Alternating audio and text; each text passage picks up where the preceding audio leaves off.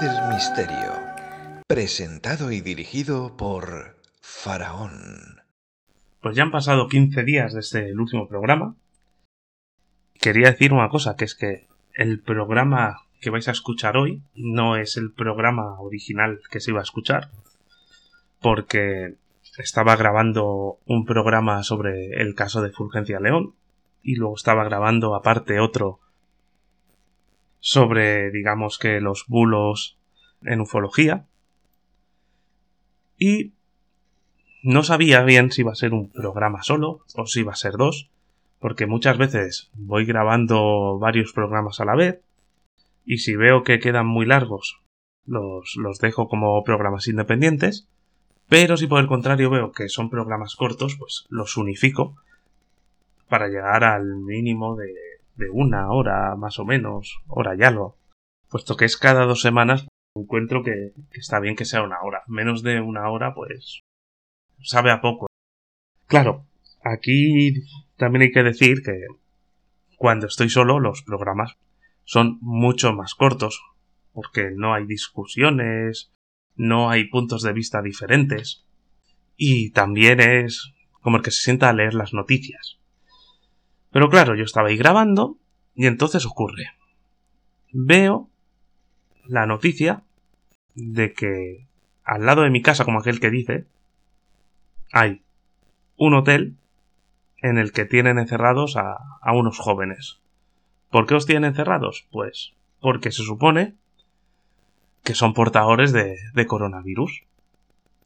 Me empieza a informar de, de la cosa y veo que hay cosas que no, que no cuadran mucho. Así que cojo el programa que estaba haciendo, lo aparto. Es más, este programa no es solo por el hoy es el tema de es el tema de actualidad, no.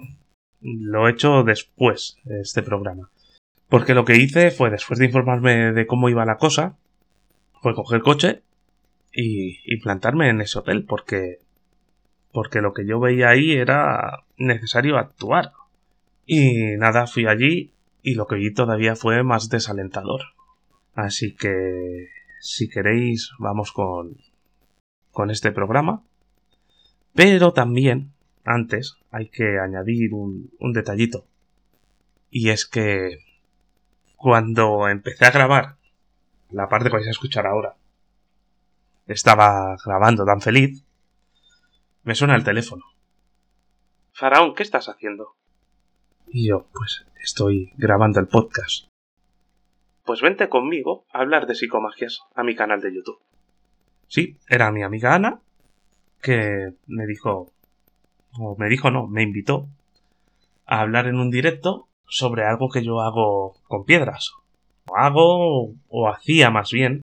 Y una vez se, se grabó le pedí permiso para poner aquí mi intervención y me dijo, sí, toma el, el vídeo y, y haz con él lo que quieras. Así que también he puesto una parte, la, digamos que mi intervención también estará puesta en este programa. Es una intervención que, si no recuerdo mal, duraba unos 40 minutos y la he dejado pues en unos 20 para que para que tampoco quede algo muy grande porque eh, una cosa es hacer una hora de programa y otra cosa es pasar las dos horas de programa, que para empezar no, no puedo porque iVox me corta las dos horas. Así que he tenido que reducir un poquito. Eso sí, la introducción os la coméis entera.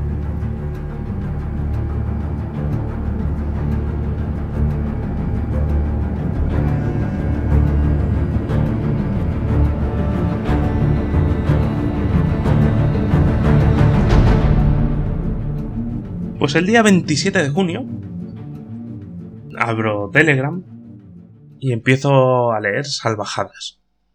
Empiezo a leer que en Baleares hay un grupo de, de estudiantes retenidos en un hotel. Empiezo a mirar el motivo. Veo que es por el. por un supuesto brote de, de, COVID. Todo debido a un macro botellón o macro fiesta. No, no estoy seguro ahora mismo si era macro botellón o macro fiesta, pero bueno, sitio donde donde se juntaron muchos. Y se ve que ahí hubo alguien contagiado. y fue contagiando a los demás. Bueno, ¿cuál es el problema? Que la mayoría de, los estudiantes que estaban encerrados en el hotel COVID por la macrofiesta, la mayoría de estos habían llegado dos días después de la macrofiesta. Es decir, ellos no podían haber sido. ¿Entendéis, no? Llegan después y dicen, uy, vosotros sois los que estuvisteis en esta fiesta jodiendo a los demás. No, no, no, ellos llegaron después. Pero bueno, es que la cosa es fascinante, porque tú estás en tu hotel, siendo menor de edad, porque había menores de edad, y empiezas a recibir llamadas de los rastreadores. Y aquí viene una cosa, en principio, a un menor de edad tú no te puedes poner en contacto con un menor de edad de esa forma. Te tienes que poner en contacto con los padres y los padres contigo. Pero bueno, se saltan eso. Primer atropello. Segundo atropello. Eh, después de forzarles a hacer las pruebas PCR en un hotel ajeno al suyo, pues después de eso, les dijeron, no os preocupéis, si sois negativos os podréis ir. Así que todos se lo hicieron voluntariamente, no pasa nada, hemos llegado siendo negativos, llegamos ayer o anteayer a la isla con nuestro PCR negativo, así que va a dar negativo porque nos han metido aquí en el hotel este de golpe, no hemos podido ni salir como aquel que dice. Dan negativo y dicen, bueno, pues nos vamos. No, de aquí nos vais. Ahora estáis aquí guardando cuarentena. ¿Vale? ¿Hay permiso en los padres? No. ¿Es una retención ilegal? Sí. ¿El hotel estaba colaborando con el con el gobierno balear que era que lo hacía mal? Sí. ¿Lo estaba haciendo la Policía Nacional? Sí, por supuesto.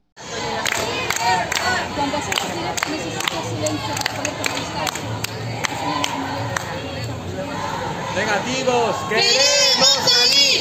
Somos negativos. Queremos salir. Somos negativos. Queremos salir.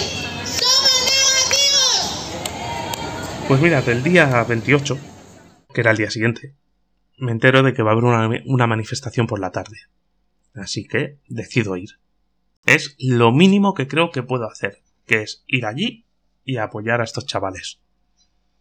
Llego allí y después de haber leído en todos los foros, en todos los grupos, todos los chats, la movilización enorme que había a favor de estos chavales, yo me esperaba una concentración enorme. Y al llegar, el alma, el alma a los pies. Porque me veo, ojo, diez policías nacionales guardando el hotel y cerca de 20 personas manifestándose. 20. Pero oye, esas 20 personas ahí dando la cara. Que eso es lo que importaba al final, que hubiese gente apoyando a estos chavales.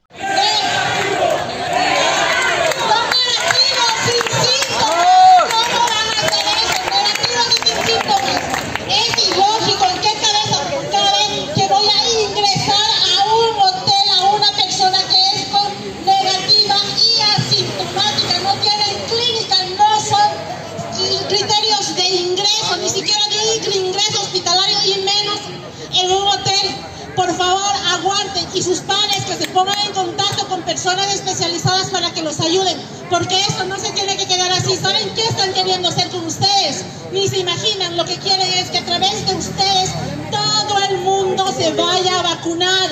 Pues aquí viene un momento bastante bastante fuerte. Y es que los chavales habían pedido que por favor les enviásemos comida, les enviásemos productos de higiene, porque el hotel no se encargaba de cubrir ninguna de estas necesidades. Lo hacía el, la parte de, sanidad. El alimento lo traía un catering del hospital. La parte de higiene íntima, pues el hospital no se encargaba. Ya es que imaginad. Dicen, no hace falta. Volveréis a vuestro hotel y de golpe no os quedéis en este hotel. Así que nada. Eh, si las chicas que necesitaban pues comprarse estas cosas no las pueden adquirir porque se las llevaron directamente al hospital COVID. Luego también me consta que había una chica que tenía pastillas porque estaba en tratamiento psiquiátrico. Y nada, pues ella había cogido las pastillas para los días pertinentes que iba a estar. No cogió para más días. Y de golpe le dicen, no, es que vas a estar más días por la cuarentena. Pues esta chica entró en un ataque de ansiedad. Y nada, un, desastre. Así que nos pidieron que les enviásemos cosas, aparte también los que estaban fuera del hotel que iban con ellos también recolectaron cosas. A los que no formábamos parte del grupo no nos dejaron entregarles nada en el hotel. Pero, pero, a los que sí eran de su grupo sí que les dejaron entregar entregar comida y todo esto. Vale. ¿Qué ocurre? Que esto fue sobre las 4 de la tarde que lo hicieron. Yo llegué allí a las 6 y cuando me fui a las 9 de la noche, desde recepción todavía no les habían subido las bolsas que sus compañeros les habían traído. El motivo no se sabe, silencio. ¿Es una vergüenza? Es una vergüenza. ¿Que no estáis acostumbrados a escucharme hablar así en este programa? Sí. Pero es que estoy indignado. Es así. Es así, mira que yo no quería tocar temas de estos así de actualidad en el programa, no quería... ¿Por qué no? Porque yo lo que quería era misterio, otras realidades, contar experiencias. Y me encuentro con esta mierda. Además esta mierda explotándome en la cara. E ir ahí y escuchar a los chavales escribiendo en las toallas. Somos negativos, dejadnos salir. Luego, uno de los chavales que de golpe empezó a llamar la atención y nos acercamos a ver qué, decían. Claro, pensad que nosotros estamos en la parte de fuera del edificio y ellos hablaban desde los balcones. Y llevaban todo el día gritando, así que estaban escañotados perdidos. Y a lo mejor desde un sexto séptimo piso gritando no nos enterábamos de lo que decían. Pero entonces empezaron a, a decir el, chaval este y unos cuantos más, que en el hotel les estaban obligando a firmar documentos que no les dejaban leer siquiera, y que en caso de leerlos, si no lo entendían, nadie le explicaba lo que significaba. Así que la, organización Baleares en Acción, que ahí se, se comportó muy bien, enseguida lo que dijo es no firméis nada, nada que no se entienda no se firma, y miraremos de poneros en contacto con abogados para que estén presentes en estas firmas y que vean que lo que firméis, que no entendéis, que no os hagan firmar nada por coacción, que es que es lo más lógico y evidente. Luego también hay una cosa que cuando me fui, la verdad me, me quedé chafado. Uno de los motivos os va a parecer ridículo, pero es que jugaba España. Y no es porque yo estuviese viendo el partido ni fuese a verlo es porque mientras estábamos nosotros ahí fuera apoyándoles, muchos de estos chavales estaban en la habitación viendo el partido. Claro. Ahí es que poco interés, ¿no? Tienen ellos mismos por salir. Pero es que también hay que pensarlo, es que algunos tenían 17 años, otros 18, 19, algunos no entendían la situación, unos por el miedo temían salir incluso a que les viésemos fuera, y podía ser, ¿no? Al principio me, me cabré un poco. Dije, hostia, estamos aquí nosotros, partiéndonos la cara por ellos y están viendo el fútbol. Pero bueno, luego empecé a, a comprender y decir, son jóvenes y, y oye, es lo que hay. Tampoco queramos, tampoco queramos presionar de esa manera. El problema viene que al día siguiente, cuando yo me he ido, bueno, claro, yo me fui a las nueve, y al día siguiente me envían un vídeo. Me dicen, mira este vídeo, qué terrible y me veo a, a Risto Mejide y a, y a una madre. Una madre de, los chavales. Que por cierto, se me ha olvidado decirlo. Cuando estuve allí, llegó la madre de uno de los chicos, desde, se ve que acaba de llegar en el aeropuerto, entró en el hotel y salió enseguida. O sea, entró porque le dejó entrar la, la Policía Nacional, porque no dejó entrar a nadie, ni salir a nadie. Bueno, sí, a los turistas sí, los turistas daba igual, ellos podían entrar y salir. Pero los españoles no. Los españoles, uy, uy, uy, seguro que sois todos manifestantes, así que no. Pero bueno, entró la mujer y salió enseguida, así que supongo que como mucho le dejaron acercarse hasta, hasta recepción y, y hablar. Poco más, porque salió enseguida. Y la mujer iba mirando por las ventanas, supongo que buscando al hijo, a ver si lo encontraba. Y nada, es la única mujer así que vi que estaba. Pero lo que decía, al día siguiente, cuando me mandan el vídeo de Risto con una de las madres de los hijos, la mujer está diciendo que era abogada, que por cierto no era la misma mujer que había en el hotel, era otra. Pues la mujer está que está hablando con Risto, ¿qué es lo primero que dice y qué es lo primero que hace?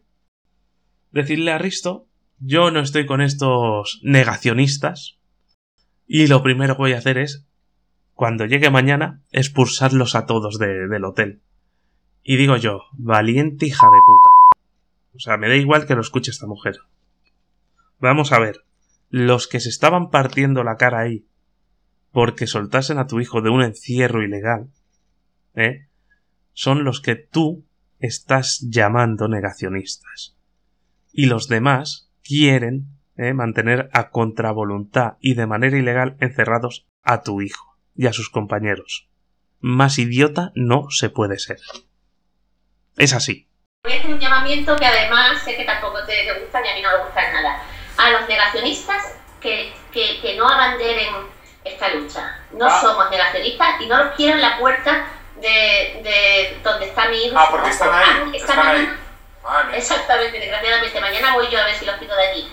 Eh, Bueno, esta cuidado, no te metas en un mañana haya- Qué derivada, ¿eh? no, pero esta mañana ha llamado una Qué señora, por lo visto, o chica que se, que se, ha, se ha identificado como abogada y le ha dicho a los críos que hay algunos que lo están pasando mal. Claro. El mío es muy pragmático como su madre y lo va a llevar bien y hacer flexiones, pero lo están pasando, algunos lo están pasando muy mal. Le han dicho que hicieran las maletas y bajaran a la 1, a la 1 de la tarde la recepción al hotel porque iban a poder coger el vuelo que teníamos hoy para las 3 para, para Sevilla. Lío. Eh, han llegado a hacer las maletas algunas diciendo que le habían dicho que no podía la policía retenerla. Eh, he tenido que llamar diciéndole estaros tranquilas, no os mováis de las habitaciones. Nosotros somos cumplidores. Los niños no se van a mover de las habitaciones No, y van a salir con los... Evidentemente, y es lo que hay que hacer, ¿eh? Yo lo de, me- lo decía en broma, no me quiero aquí ahora... Ya, ya, gente- ya, ya lo sé. el problema es que esa gente va en serio y Claro, justamente claro. hay que, hay que, hay que Que, pararle. que con nuestros hijos no se abanderen, que se es. las mascarillas. Eso es... Lo bueno es que al final una juez de, de aquí de Baleares dictaminó que el encierro no era legal y dejó a los chavales en libertad. Evidentemente desde la prensa y otros medios, eh, bueno, una monstruosidad lo que había hecho la juez esta, eh, soltar a contagiadores y hablando de contagiadores. Hay una cosa que, que me fascina y es que el coronavirus se empieza a detectar siete días aproximadamente, o sea, en PCR sale a los siete días de contagiarse y la enfermedad está incubando unas dos semanas, es decir, 14 días. Pongamos que la fiesta es hoy y mañana ya saben el número exacto de infectados que hay y dónde están distribuidos por toda la geografía. Eso es lo que mostraban en prensa y televisión. De hecho, el mismo día que se dio a conocer la noticia de que estaban encerrados en el hotel, ya estaban hablando de los brotes en, me parece que siete ciudades principales de España y cerca de 300 infectados. Y eso fue dos días antes la fiesta, es decir, en tres días ya estaban los enfermos enfermos y ya había infectados por toda España. Pero es que aquí no acaba la cosa. Es que uno de los de los chavales que estuvo en el hotel este, luego cuando llegó a, a su ciudad natal, pues fue al hospital. Fue al hospital. No se sabe si lo ingresaron o no. Pero en los medios de comunicación ya decían ingresado en la UCI. Ingresado en la UCI. Luego seguías leyendo la noticia y decían nos hemos puesto en contacto con el hospital a ver si era verdad que este paciente estaba ingresado, bueno, este paciente, este joven estaba ingresado, y nos han dicho que legalmente no podían decirlo. Vaya. ¿Os dais cuenta, no? Hola, ¿tenéis a tal persona ingresada? Pues mira, por protección de datos no podemos ni afirmarlo ni negarlo. Ah, que está en la UCI ingresado y grave. Vale, vale, gracias. ¿Perdona? ¿Se puede ser más comprado? ¿O vendido, como lo queréis llamar? ¿Se puede ser más hijo de puta? ¿Eh? ¿Se puede ir metiendo miedo de esa forma a la gente? Mira, ya porque los chavales ya están en sus casas, pero el comportamiento general ha sido vergonzoso. Así lo digo. Y hablando de vergonzoso, lo que me pareció vergonzoso de verdad es lo que vi en las redes sociales, bueno, y que lo sigo viendo. La gente criticando a estos chavales, llamándolos los cayetanos se van de vacaciones a Mallorca a contagiar. Para empezar, no son cayetanos, son hijos de padres trabajadores. Y segundo, no han ido a contagiar nada, ¿vale? Si no fuese por cómo soy, desearía a esta gentuza que les pasase lo mismo. Pero no soy así, no soy tan hijo de puta. Ir a casa, queremos ir a casa, queremos ir a casa. Y ahora que más o menos estoy calmado, también hay que decir que ha pasado tiempo entre que he grabado la parte del hotel con esta. Ha pasado un par de minutos y me he podido calmar. Pues os presento eh, mi intervención que tuve en el, en el canal Indigo Alma ayer, anteayer, sí, más o menos. La verdad es que cuando vosotros lo escuchéis habrá pasado más tiempo, pero bueno, está en mi intervención. Luego en la descripción, por supuesto, podréis encontrar su canal, por si queréis eh, echarle un ojo. Y nada, os dejo con mi intervención.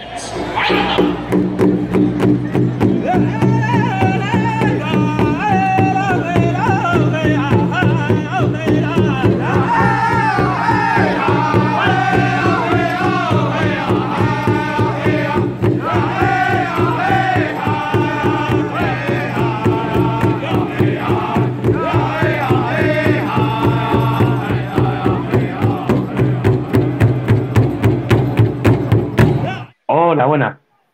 Soy Gaby, aunque podéis ver que ahí abajo pone Faraón. Os podéis dirigir como queráis a mí. Y nada, mi amiga Ana me ha dicho, ven al canal y hablamos un poco de las técnicas que utilizamos.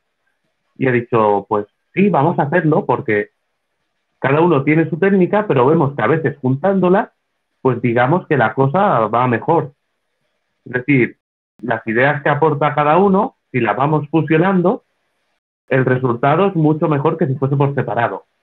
Al menos es lo que he podido comprobar yo.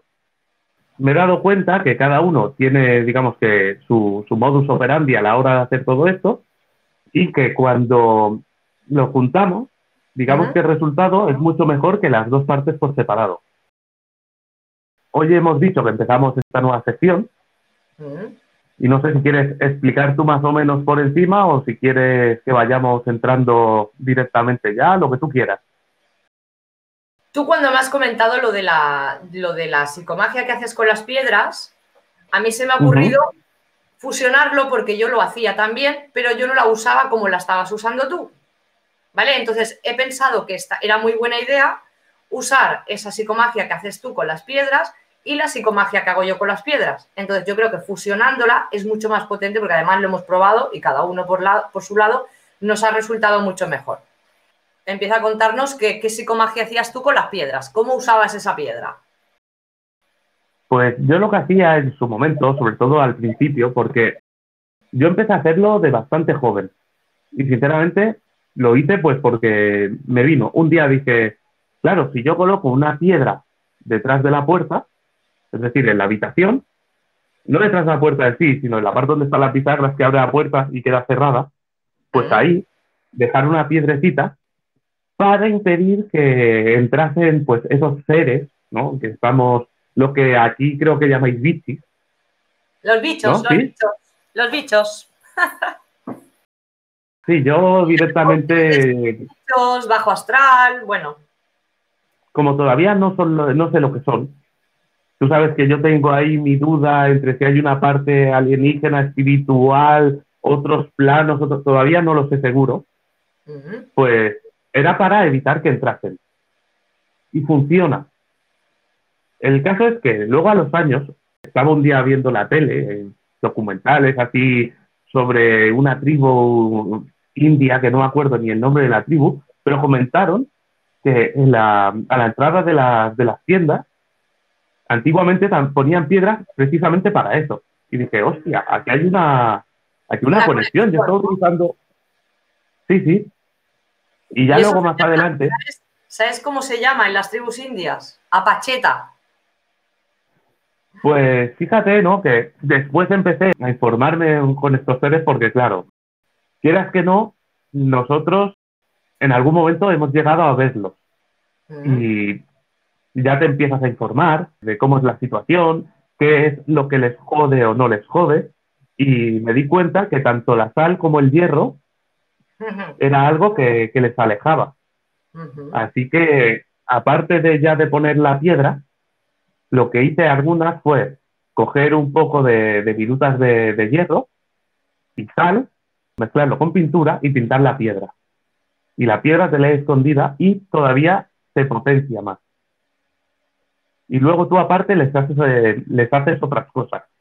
Claro, ¿no? cada uno, por eso es la fusión. Porque tú le ponías este lado y yo le pongo el otro. Entonces, como al final, creo que es una buena fusión.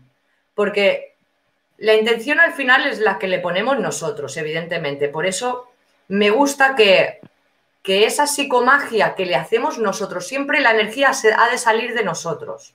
O sea, todo lo que creemos para crearlo. Lo creemos para crear, ¿no? Pues entonces lo creamos para que esto nos resulte a nosotros en particular. No hacemos cosas para los demás. Por eso yo siempre les enseño, da igual, si la piedra en vez de ser roja es azul, ¿qué más da? Tú les das, como tú la estás dando la energía a esa piedra, ya lo demás no importa, ¿no? Si quieres nos enseñas tú tus piedras con las virutitas o cómo lo pintaste, si las tienes por ahí. Sí, sí, tengo, tengo la pintada que la gente se puede, decep- se puede decepcionar mucho porque es un pintado No. putrísimo, pero está pintado así. Sí, sí, Además, lo sé, lo sé, es que es una piedra, Claro. Además es de hierro. ¿eh? Además es de hierro. Claro, ¿Ves? es esto. Claro, pero está pintado con virutas de hierro, lo tienes tú. Pintura marrón, hierro y sal. Sí, que no, no hace falta que te compliques la vida. Luego yo vengo Claro. a contar la otra parte. Bueno, Entonces- y después se me ha olvidado un detallito, No, no. y es que evidentemente la, la piedra no es simplemente la dejas ahí y listo. Es que tú, Ajá. digamos que tienes que impedir que entren. Tienes que decir, aquí no va a entrar nadie. Claro, Porque si tú simplemente pones la piedra. Eh, voy, a, voy a decir una expresión mallorquina, ¿no? es como tocarles con su mort. Uy, tocarle los. Ya. Exacto. ¿Qué, qué es eso? Que tocarás pero no ocurrirá nada. Así Eso que básicamente, aparte de todo esto, tienes que canalizar tu energía en la piedra.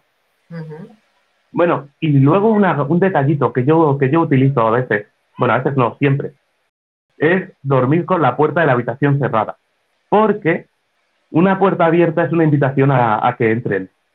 Sí, Siempre, pero si yo siempre tienes, la, si tienes la puerta, la puerta a la piedra ya no entra nadie, ¿eh? Te lo aseguro. El- ah, lo Ya, digo ya, porque pero muchas, muchas que somos. Muchas, claro, cada uno luego lo adapta, evidentemente cada uno lo adapta. Pero muchas que somos mamás, y esto me entenderán muchas del chat, dormimos con las puertas abiertas porque siempre hay que estar con la oreja a ver los nenes que nos, nos llaman o cualquier cosa. Entonces, este es el tema, que aunque tengamos las puertas abiertas, da igual. Igual que con lo del espejo, tener dormir con un espejo o lo que sea. En la habitación habrá otra psicomagia, es la semana que viene a lo mejor, o la otra que enseñaremos también que no pasa nada. No- es que mucha gente dice, no puedo dormir con el espejo. Evidentemente, porque se cuelan por ahí. Pero, ¿cómo lo hacemos? Hay muchas maneras de que no se cuelen por ahí aunque tengas el espejo. Entonces, iremos, iremos haciendo porque nosotros somos, un, como, digo, como yo digo siempre, somos unos psicópatas porque pensamos todo el rato y tenemos psicomagias para todo. Entonces, tú lo que has hecho es pintar esa piedra con hierro y tal, y tú la usabas así. Nuestra parte es un poquito diferente. Yo lo que he hecho, que yo ya lo hacía, es, yo cogía piedras, ¿veis? Esta es la de nuestro logo, la de Índigo Alma. Esta está pintada por mí. Lo que yo hago es, cuando voy pintando la piedra, me pongo música relajante y ya voy decretando a esa piedra lo que quiero transmitirle y lo que quiero darle. Esa es la idea. Por eso digo, las podemos decorar, igual que las podemos poner de virutas. También se pueden poner, aunque estén decoradas, se les puede poner virutas de hierro sí, en, el, en el fondo. O pintarlas y mezclar en el agua sal. Le podemos mezclar sal, le podemos poner ruda y le podemos poner azufre también. Podemos hacer un ahí de plantas que sabemos que ahuyentan. Entonces pintamos la piedra y luego, como después del barniz, las podemos, eh, si las barnizamos, las podemos meter en agua y no hay ningún problema. para limpiarlas, que esto ya luego no lo explicas tú, Gaby. Pero la idea Sí, sí. es, lo que hago yo es medito, me pongo música, medito en el sentido de hay que meditar cuando vas pintando porque son muy delicaditas, son, si os fijáis en detalles, es puntito a puntito, se le llama la técnica del puntillismo. Entonces, la idea es, mientras estoy meditando y pintando, ya programo esta, plan- esta planta, digo, perdón, esta piedra, la voy programando para lo que va a resultar para mí y aparte hacemos un decreto, que ahí es donde yo quiero que cojáis papel y lápiz y os voy a decir el decreto. Mientras pintamos la piedra, meditamos, pintamos la piedra y una vez acabada, tanto como lo ha dicho Gaby, como si le queréis poner virutas, como le queréis poner sal, todo eso, luego la decretamos. El decreto sería algo así. Da igual si no lo hacéis igual, si lo hacéis parecido, pero más o menos que vuestra intención sea esa. Yo diría algo así como, yo como ser soberano ordeno darle a esta piedra mi energía que viene de mi chispi o de mi alma para proteger este espacio o esta habitación, cualquier sitio que queráis proteger, de cualquier ataque energético o de cualquier entidad negativa. Queda decretado ya. Y ya está. Es que es muy rápido. Pero es un decreto que hacéis vosotros a esa piedra. Vuestra intención, vuestra chispi, os concentráis y le dais ese decreto. Y una vez que tengáis esto, se coloca detrás de la puerta y ahí hemos hecho el decreto, ¿no? Y ahí estaría la psicomagia. Luego también hay otra cosita que yo me, me doy cuenta desde el principio, y es que la piedra, cuanto más energía negativa va reteniendo, más pesa físicamente. Y lo que hago es, cada dos tres días, levantarla del suelo y cuando veo que pesa más, es cuando, cuando la limpio. Y la suelo limpiar, pues eso, pues, eh, con agua y tal, como es que está barnizado, pero es un barniz mate, y por eso no se nota. Porque yo suelo, yo suelo utilizar barniz mate. También existe un spray, ¿eh? un spray de barniz, por eso no se ve tanto. Hay Sí, muchos sí. que son opacos o, o brillantes. Entonces, si le das el spray, luego la puedes sumergir en agua. yo. Claro. Ese yo, de spray. Luego hay un detallito, y es que me parece muy, muy curioso. Que pones la piedra en la puerta, decretas tú entre nadie, pero por ejemplo, en, en las ventanas no hace falta. Pero es porque nosotros consideramos la puerta un punto de entrada. pero la ventana no. Claro. Una ventana no la consideramos un punto de entrada. Esa es la energía Con que lo tú cual, Claro. por la ventana, eh, no hace falta protegerla. Si se quiere poner una piedra en la ventana también, se puede hacer, no hay ningún problema. Eso sí, que haya sitio para ponerla. No vayamos a estar en un décimo piso, la dejemos ahí, se nos caiga por la noche y nos carguemos a alguien. Si se pone en la ventana, que haya sitio también. Aunque poniéndola en la puerta, ya no hace falta. Eso es. Pues ya está, esta sería la psicomagia en teoría que traemos hoy. Y nos están haciendo por aquí alguna preguntita que es si nos vale para hacer un regalo. Hombre, si le quieres hacer el regalo como que se lo haga él o esa persona, ¿ves? Mira, aquí Lazarus nos ha puesto si, va- eh, si vale para regalar. Yo sinceramente, para una. Y vale para hacer una para regalar, vale, sí, ya lo he leído. yo diría que no, porque como la energía se la pones tú a esa piedra, es mejor que le enseñes a esa persona a hacer esa psicomagia, porque la energía de salir de ella, ella es la que realmente se está protegiendo, pero necesita la psicomagia para empoderarse. Entonces, lo que nos recuerda esa piedra cada vez que la ves, porque eso también es muy importante, lo que recuerda la piedra cada vez que la ves es que tú no vas a permitir que no entre ni Dios en esa habitación. Entonces, al final, eres tú, es, es una extensión de tu chispi, de tu energía. Entonces, yo diría que no, que no es lo suyo. En ese caso. Por poder, por poder se podría, pero ya estarías protegiendo varios sitios a la vez y por algún lado acaba flojeando la cosa. Es decir, lo suyo es que cada uno se haga la suya propia. ¿Puedes regalarle la piedra a otra persona? Sí, pero a partir de ahí explícale cómo tiene que usarla. Eso, O sea, como el mucho regalar la piedra, pero digamos que tú no vas a poder mantener tantas piedras. Es decir, yo mantengo en mi casa siempre mm, dos, tres piedras. Pero porque sé que más no podría aguantar. Y, y estoy hablando de mi casa. ya no hablemos de regalárselo a otra persona y que encima cubrir más espacios. Ya, está claro. También nos hacen una pregunta por aquí. Clemencia dice, no comprendí qué parte se coloca la piedra. Si se coloca detrás de la puerta o delante de la, o la puerta abierta. Vale. A ver, creo que voy a hacer aquí, no sé si No, levantar la cámara y enseñar cómo hacerlo. Lo de No, la... Vale, vale, si quieres. Venga, sí. Tú dime a ver si se ve bien, porque no voy a estar mirando mucho. Vale, sí, no te Pero preocupes. bueno. Vamos contigo, vamos contigo. ¿Ve? ¿Se ve la puerta, verdad? Se ve la puerta, sí, se ve la puerta.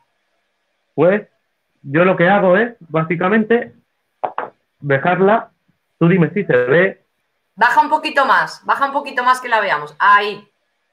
ahí. ¿Ves? Ahí, Y cuando la abro, queda Claro. cerrada. Claro, la idea es que no moleste, pero que ahí esté. Claro, y se deja ahí, en el, en el hueco ese, con la puerta cerrada o abierta, lo que mejor os vaya. Eso es. Yo en mi, en mi caso siempre he dicho, yo duermo con la puerta cerrada. Bueno, eso ya te digo yo, depende, porque las mamis, ahora, en cuanto tengan la, la piedra, ya está. Porque tu chispa y tu energía está ahí. Es donde ponemos la energía, entonces.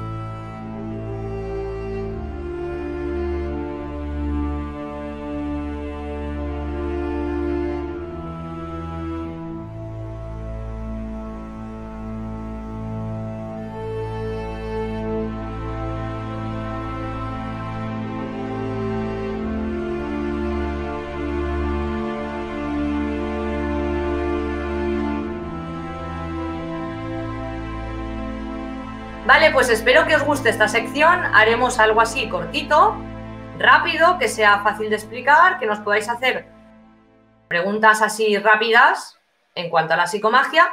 Y nada, es muy sencilla. Como os he explicado, voy el resumen. Meditamos, nos ponemos tranquilos, cogemos, elegimos la piedra. Sobre todo yo lo que digo es, vete a un sitio, a una playa, ahora que estamos con el calorcito y todo eso, vete a una playa y la piedra que te llame más la atención, llévatela, llévatela. Con esa piedra luego te pones musiquita y te pones a pintarla. Da igual, puedes hacer el dibujo que tú quieras, pintas, tal, perfecto.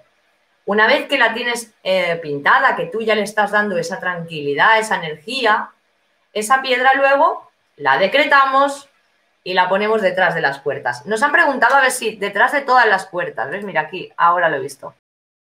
Una sola detrás de la puerta de la entrada de la casa, decretando que protege toda la casa, entiendo que sirve igual. Porque claro, yo, yo creo que sí, que una es suficiente detrás de la puerta de entrada. Pero hay gente que lo hacemos en la de dormitorio también, por ejemplo. Claro, el, el dormitorio sobre todo porque es el, digamos que el lugar donde Sí. estamos un poco menos piloto. seguros. En piloto automático, como digo yo, ¿no? Claro, porque es verdad que puedes estar en el astral descendiéndote, pero no siempre vas a estar descendiéndote en el astral. Porque hay veces que duermes y no tienes ganas de, de- de ir a ningún sitio, Allá. simplemente descansar. Sí. Claro, porque ta- también cansa. Ah, Parece que no, pero cansa bastante. Sí. Y, y respecto a lo que decías de, de conseguir la piedra, es que es verdad, no. Ya hemos empezado a enseñarlas y no hemos dicho ni cómo conseguir la piedra, ni, ni nada. Hemos ido ya directamente, mira, las pintamos. No, hombre, claro, sí. Es cierto, hay que coger la, la piedra que te gusta. Eh, las piedras de río van muy bien, pero claro, a nosotros eso nos es un poco complicado donde vivimos, porque no hay un puñetero río. Como mucho torrente. Pero bueno, en, en el torrente de Pareis, que es donde cogí una de estas, ahí son muy bonitas. Mm. Y la verdad es que siempre la que te llame la atención. Porque es como, como que notas a la, que la piedra te está eligiendo a ti. Es como que te Y a partir de. es. Exacto, digamos que es algo mutuo. Y eso, un- una vez ya la tienes, pues tienes que empezar el trabajo. Claro. Eh, ¿Cómo haces el trabajo? Pues lo que hemos dicho, pues meditando, focalizando tu energía en ella. Claro, tú y yo lo hacemos un tanto diferente, pero el resultado es el mismo. Es transferir nuestra energía a lo que es la piedra. Eso es. Sí, porque hay personas que nos han comentado algunas veces, por consulta, por ejemplo, si es si yo le doy la energía de, yo qué sé, mm, de cualquier otra entidad, voy a decir. Entonces, no, porque ya le das tu propia energía a la otra entidad. Siempre es nuestra energía a lo que creamos nosotros, porque de alguna forma esa energía que es nuestra alma, nuestra chispa, es la que va a defendernos en el astral. Por lo que entre, por lo que sea, lo sacamos de ahí, se acabó. Y nada, esa es la idea. Así que la próxima, el próximo podemos venir con el espejo, que ya lo hemos comentado, que aquí hay varias psicomagias que hacemos tú y yo. y nada, y os explicaremos esas cositas. Así que no me quiero enrollar más, que esto sea cortito. Y nada, hasta la próxima. Si no tenéis ninguna más preguntita que hacernos. A ver, voy a echar un ojillo, ¿eh? Bueno, explícanos que tú Claro. haces podcast, que estás en iVoox. Sí, de, de manera muy amateur, ¿no? Muy, muy poco profesional realmente. Bueno, Pero sí, eh, estoy haciendo un podcast que se llama El Café del Misterio. Estos temas no, no los toco tanto, realmente. Más que nada, bueno, ahora digo eso y lo primero que hablé en el podcast fue de viajes astrales. Después hablé de, de visitantes de dormitorio, creo que, creo que también los toco. sí. Pero bueno, sí, es que yo toco muchos temas, ¿no? Y después toco un tema que, que me apasiona, que es el de la ufología. Pero claro, de cada vez estoy más ahí con la duda de ¿qué son? ¿Qué es esto? Y, y puede que al final acaben siendo lo mismo que los arcontes. Pero es que Estamos no lo dice el nombre, ¿no? investigación. Vamos Misterio. a dejarlo ahí. Claro. Vamos a dejarlo ahí.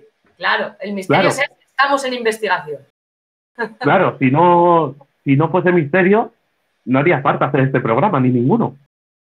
Mm. Es que es así de simple. Y nada, también estoy en, en YouTube, también estoy. Pero ahí sí que es verdad que básicamente lo que hago es subir los, los podcasts allí directamente, sin más.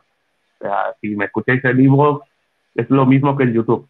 Salvo alguna vez la música, que como YouTube suele tirármelo, me suele a veces reclamar de estos autores por canciones, incluso que le han hecho amigos directamente para mí, que dices, esta canción la ha inventado un amigo. Pero lo reclama, pues digo, pues a veces las cambio, es lo único que cambiaría. A mí me dicen que bueno. les, que les que lo de Faraón les suena del chat. Sí, es nuestro querido Gaby de Telegram. lo tenemos en Hombre, Telegram. Sí, sí, sí. Ese- Estamos todos con, Faraón. yo pensaba que estaba con, con, con el nombre faraónico, porque no es lo mismo, porque claro, pongo ya faraón simplemente por, eh, ¿cómo decirlo? Para, porque es más fácil, ¿no? Porque el nombre sí es Userkara. Y claro, es Userkara, pues es un nombre faraónico, es un poco más complicado de decir, con lo cual ya directamente se quedó en faraón. Bueno, cada uno, esa es su historia. Bueno, pues estamos aquí. Otro día, otro día vienes. Yo creo que otro día tendríamos que entrevistar más que nada al Gaby que hace esos e-box, el que hace todo esto y que está investigando un poquito la ufología, o lo ha investigado y está haciendo cambios ahí, ¿no? Estaría bien que no lo contaras, así que otro día te subes a un directo de estos que hacemos todos juntos y nos cuentas. Nada, un placer. Nos despedimos, ha sido breve e intenso. y nada, hasta la próxima. Muchos besos y nos vemos pronto. Chao.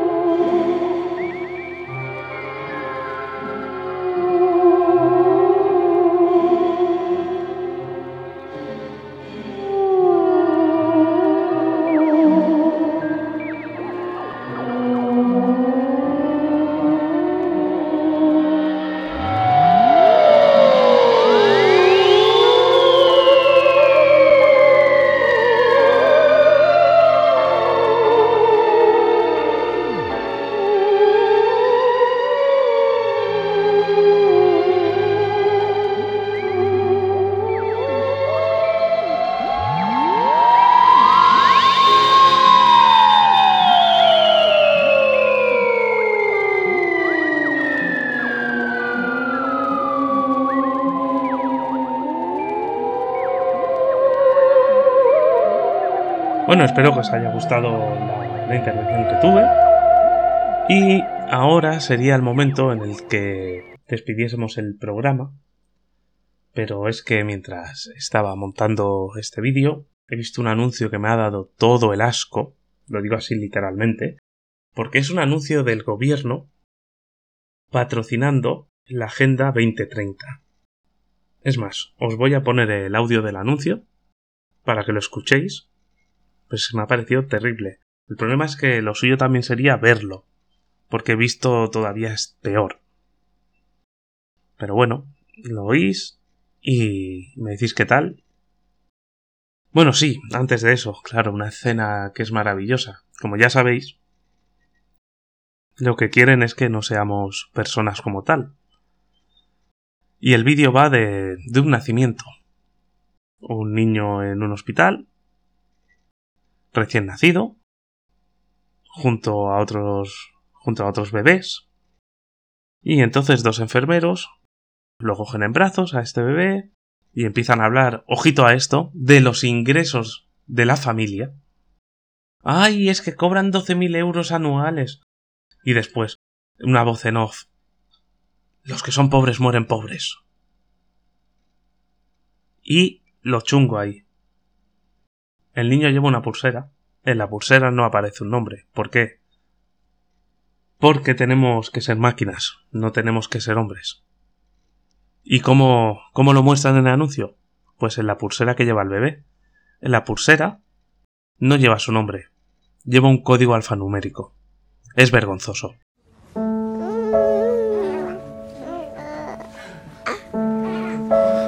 Hey, Hora exacta de nacimiento, la 1 y 20.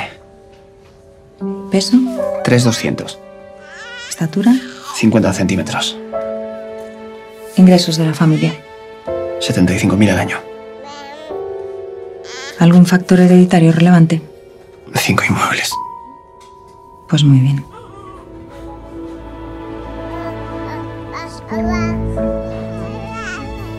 Y cosita más menos. Hora de nacimiento. Las 2 y cuarto. Peso, 2,700. estatura, 48 centímetros. ingresos de la familia. 12.000 al año. Otro que va a tener complicaciones. La mayoría de los niños que nacen en familias pobres serán pobres de adultos, por mucho que se esfuercen. Que su origen no determine su futuro. Construyamos igualdad. Es mérito de todos. Ministerio de Derechos Sociales y Agenda 2030, Gobierno de España. Y ahora sí, después de esta puta mierda de anuncio del gobierno, despedimos el programa. Así que... ¡Chao!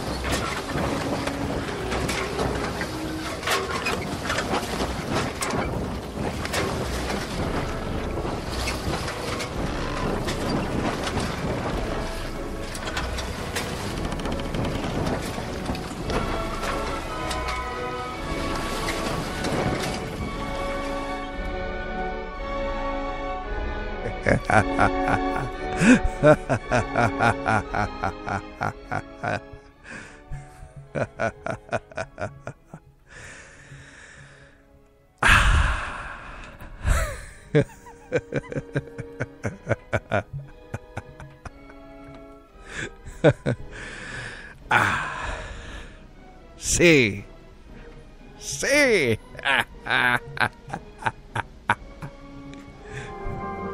Oh, yeah.